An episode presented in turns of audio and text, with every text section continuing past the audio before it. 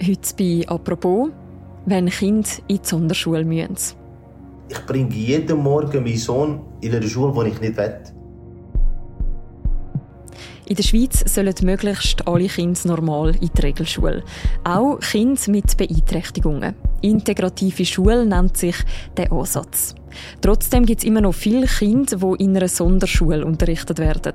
Und das zum Teil auch gegen den Willen von ihren Eltern. Immer wieder wehren sich betroffene Eltern gegen so ein Sondersetting bis vor Bundesgericht. So im Fall von Ismail D. Das ist, was mich äh, unruhig macht. Ich will das Beste geben für meinen Sohn. Wenn es klappt, ist gut. Und wenn das lässt einfach ein bisschen Spuren, dass auch für andere Kinder, dass sie ein bisschen mehr Chance haben. Seine Geschichte und was sie über das Schweizer Bildungssystem erzählt, über das reden wir heute im Podcast «Apropos», im täglichen Podcast vom Tagesanzeiger und der Redaktion Tamedia. Mein Name ist Mirja Gabatuller und bei mir im Studio ist Alexandra Arecker. Sie ist Inlandredaktorin beim Tagi. Hallo Alexandra. Hallo Mirja.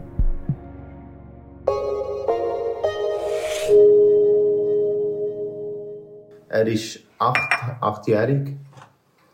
Er ist eine ganze Liebe ist, äh, ja, ist auch, auch sehr nah zur Familie. Alexandra, wer ist das, wo wir hier hören? Das ist der Ismail D. Wir nennen nicht seinen richtigen Namen, weil es hat einen sehr einfachen Grund. Der Ismail D. ist ein Papi und er kämpft für eine normale Zukunft von seinem Sohn, für einen Sohn, der nicht ewig soll, ein Sonderfall sein und darum möchte er auch nicht den vollen Namen quasi in der Zeitung haben und im Podcast. Die Familie lebt im Luzerner Hinterland. Er hat insgesamt drei Kinder und der Midelio, wie wir ihm sagen, ist das mittlere. Und der Midelio hat frühkindlichen Autismus. Er hat, glaube ich, Freude an uns, oder? Er kann sich wenig ausdrücken, aber so wenn, dass er etwas sagen oder einen Wunsch hat, tut er das sagen, oder? Ganz deutlich. Was heißt, er kann sich wenig ausdrücken? Also ähm, sprachlich oder Kommunikation, ja. ja. ja. Ähm, er kann auf gewisse Sachen antworten und gewisse Sachen nicht, oder? Das, was Ismail D. da beschreibt, das sind Zeichen von dem frühkindlichen Autismus vom Midelio. Wir nennen seinen Sohn so in diesem Podcast, er heisst in Wirklichkeit auch anders. Was bedeutet so eine Diagnose frühkindlicher Autismus genau für ein Kind? Also das ist eigentlich eine Entwicklungsstörung, die ziemlich tief geht. Die fängt schon früh an. In der Regel merkt man das vor dem dritten Lebensjahr. Und es zeigt sich, weil sich die Kinder auffällig verhalten. Also bei Midelio hat der Papi irgendwie mit zwei Jahren ungefähr gemerkt, wie er sagt. Er hat einfach gemerkt, der reagiert zum Teil nicht so recht auf das, was ich sage. Er kann sich schlecht ausdrücken. Was bei Autismus bekannt ist, ist so ein bisschen soziale Defizit. Also sie nehmen das Signal der Mitmenschen kaum wahr. Sie können ihre Gefühle nicht so richtig mitteilen. Zeigen auch nicht so Interesse, gerade mit Gleichaltrigen zu spielen. Und Kommunikation ist zum Teil sehr schwierig. Sie können lange nicht reden. Sie reagieren zum Teil auch nicht, wenn man sie mit ihrem Namen ruft. Die Diagnose die hat ja für den achtjährigen Midelio und für seinen Alltag auch ganz konkrete Folgen. Also wo sie eben wie gemerkt haben, hm, irgendetwas könnte nicht ganz stimmen mit dem Midelio, haben sie das abklären vom Heilpädagogischen Früherziehungsdienst, das ist das Angebot vom Kanton. Und der hat dann schon mal gemerkt, der Früherziehungsdienst, das ist Autismus, eine Form von Autismus. Und wo es dann darum gegangen ist, ihn einzuschulen, schaut eine Schulpsychologin drauf. Es gibt so standardisierte Abklärungen. Und die Schulpsychologin hat dann äh, ein Gutachten gemacht und empfohlen, dass er eben in eine Sonderschule soll gehen und der Entscheid der wird dann schlussendlich vom Volksschulamt gefällt, also vom Kanton. Der entscheidet aufgrund von dem Gutachten, okay, das Kind das soll in ein Sonderschulprogramm.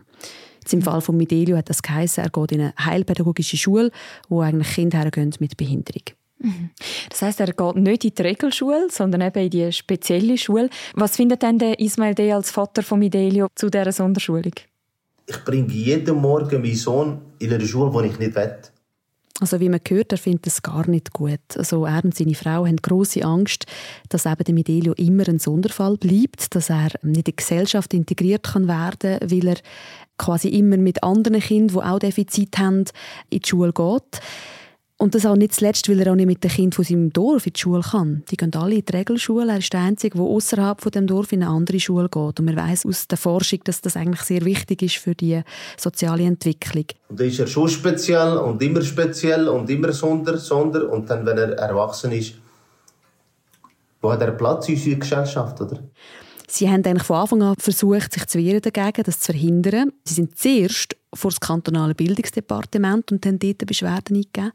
Dann sind sie vor das Kantonsgericht und zuletzt dann vor das Bundesgericht. Und seit eigentlich zweieinhalb Jahren geht jetzt der Prozess und bis jetzt sind sie immer abgelockt worden.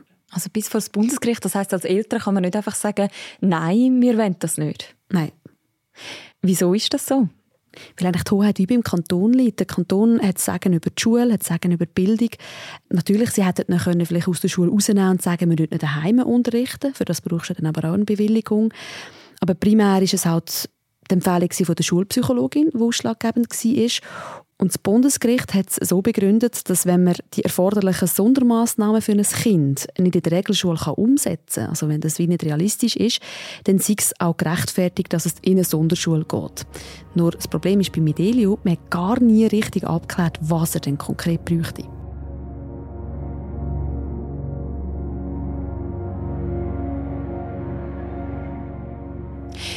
Der Midelio ist ja nicht das einzige Kind, das in die Sonderschule geht. Wie viele Kinder gibt es, die keine Regelklasse besuchen, so wie er?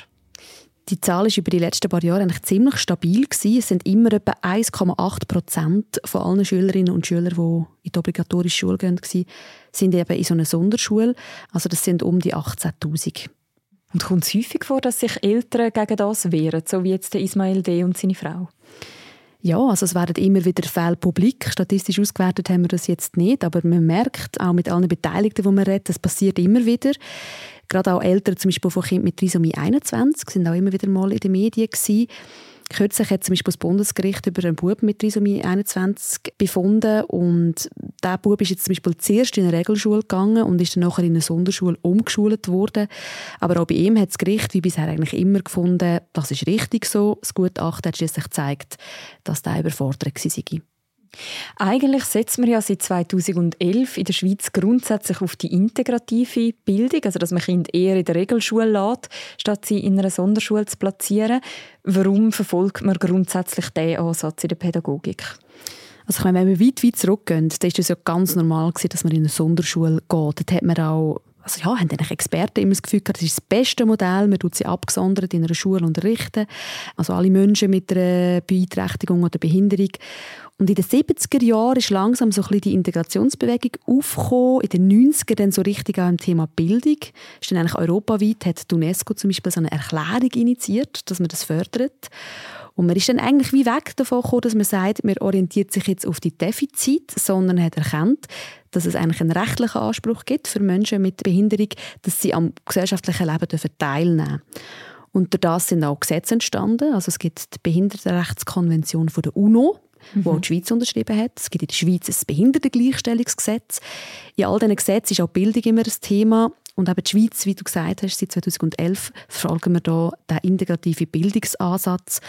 Und eigentlich ist so ein bisschen das Credo, so weit wie möglich sollen alle Kinder in der Regelschule unterrichtet werden. Mhm. Es geht um eine gewisse Integration. Jetzt hat man das schon über zehn Jahre. Was bedeutet die Strategie der Inklusion jetzt für die Schulen? Ist ein sehr zentraler Punkt, oder? Weil so gut das auch quasi auf dem Papier tönt, für die Schulen ist es natürlich eine grosse Herausforderung. Für sie heisst das, mehr Ressourcen aufwenden. Wenn sie 20 Kinder haben und noch zwei Kinder mit Trisomie 21, die haben nicht die gleichen Ansprüche, nicht das gleiche Lernniveau, nicht das gleiche Tempo in der Regel haben sie eine Förderlehrperson, die ihnen hilft im Unterricht. Aber ich glaube, die meisten haben mitbekommen, es gibt einen akuten Lehrpersonenmangel. Mhm. Es ist nicht so einfach, das abzudecken. Auf das machen auch die Lehrverbände immer wieder aufmerksam. Und ja, die Lehrer sind halt sonst schon mit sehr vielen Ansprüchen konfrontiert. Von dem her ist es für die Schulen natürlich schon eine Herausforderung.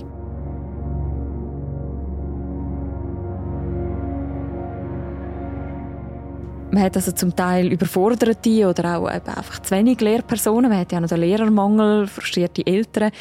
Funktioniert das Konzept von der schulischen Integration dann am Schluss? Es kommt darauf an, wer du fragst. Also die UNO zum Beispiel hat mal überprüft, wie gut setzt die Schweiz die Behindertenrechtskonvention um und hat die Schweiz ziemlich klar gerüffelt für den Umgang in der Bildung. Letztes Jahr haben sie einen Bericht gemacht und sie haben dort grosse Besorgnis geäußert über die hohe Anzahl von Kindern, die an den Sonderschulen unterrichtet werden.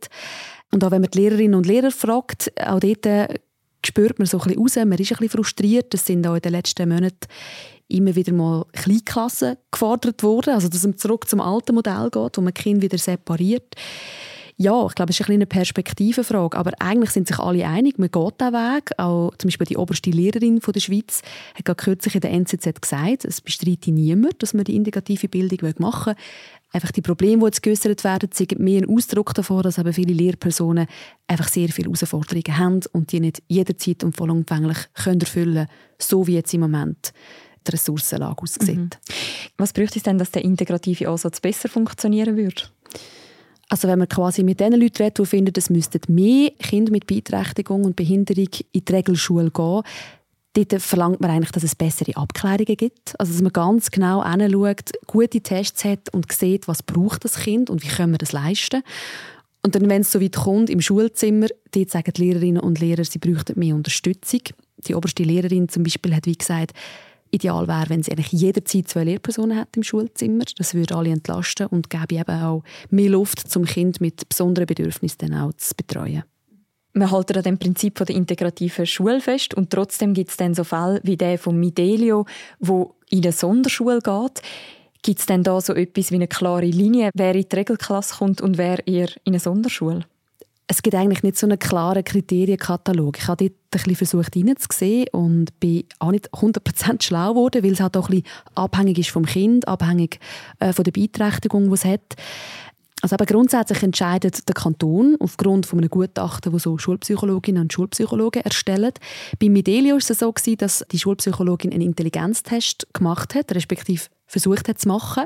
Sie hat nämlich festgehalten, dass er vermutlich eine Intelligenzminderung hat, also dass er eine tiefere IQ hat und darum nicht wird können folgen im normalen Schulunterricht. Seine Eltern kritisieren aber, dass man bei ihm gar nicht einen richtigen Test machen konnte. Und das hat auch die Schulpsychologin festgehalten, weil man aber davon ausgeht, dass wenn ein Kind Autismus hat, es gar nicht richtig seine kognitiven Fähigkeiten zeigen kann. Mhm. Und darum ist es für alle Beteiligten glaube ich, immer so eine Abwägungsfrage, schickt man das Kind aufgrund von diesen Tests jetzt äh, an eine Sonderschule oder in die Regelschule. Im Fall von Midelio ist jetzt rund um das ein Konflikt entstanden. Ismail D. kämpft als Vater dafür, dass der Midelio in die normale Regelschule. Wieso gibt er den Kampf nicht auf? Es geht ihm einerseits um seinen Sohn, andererseits auch um viel mehr. Also er sagt, er wird eigentlich für seinen Sohn kämpfen, damit er später auch mal weiss, dass er eben für ihn gekämpft hat und dass vielleicht auch andere Kinder davon profitieren. Vielleicht muss man auch noch sagen, er wird unterstützt mittlerweile in seinem Kampf, und zwar von Inklusion Handicap. Das ist die Dachorganisation der Behindertenorganisationen. Sie haben sich entschieden, dass sie den Fall unterstützen, also auch die, äh, die Kosten übernehmen für den, für den rechtlichen Kampf. Und es ist der erste Fall, der weitergezogen wird vor einem UN-Kinderrechtsausschuss. Der soll jetzt quasi prüfen, ob das Bundesgericht da Recht gehabt hat und sollte äh, sollte der Ausschuss sagen, hm, nein, da haben wir falsch gehandelt, das müssen wir mal überdenken, dann wäre das natürlich auch ein Signal für viele andere Eltern und für viele andere Kinder mit Beeinträchtigung. Was erhofft sich denn der Ismail D. ganz konkret davon, wenn der Midelio jetzt in einer Regelklasse würde unterrichtet werden also er sagt, er hätte nicht die Erwartung, dass jetzt der Midelio in die Schule kommt und sofort Mathe und Deutsch und alles lehrt. Das ist für, für ihn noch zu früh, oder? Mhm. Sondern dass er die vorbildlichen Kinder mit denen kann fusionieren oder zusammen, zusammen wachsen, oder? Mhm. Dass die Harmonie gibt, oder? Das ist mir wichtig, oder? Also eben schlussendlich das, was ja die integrative Bildung will, dass man die Kinder gleichsetzt. Es geht schlussendlich um Gleichberechtigung und die Integration in die Gesellschaft. Danke vielmals, Alexandra, für das Gespräch. Danke dir. Wer noch die ganze Geschichte vom Ismail D. und dem Midelio möchte nachlesen, wir verlinken sie auch noch im Beschreib zu deren Episode. Und das war die heutige Folge vom Podcast «Apropos». Die nächste Folge von uns, die hören ihr morgen wieder. Bis dann, macht's gut. Ciao miteinander.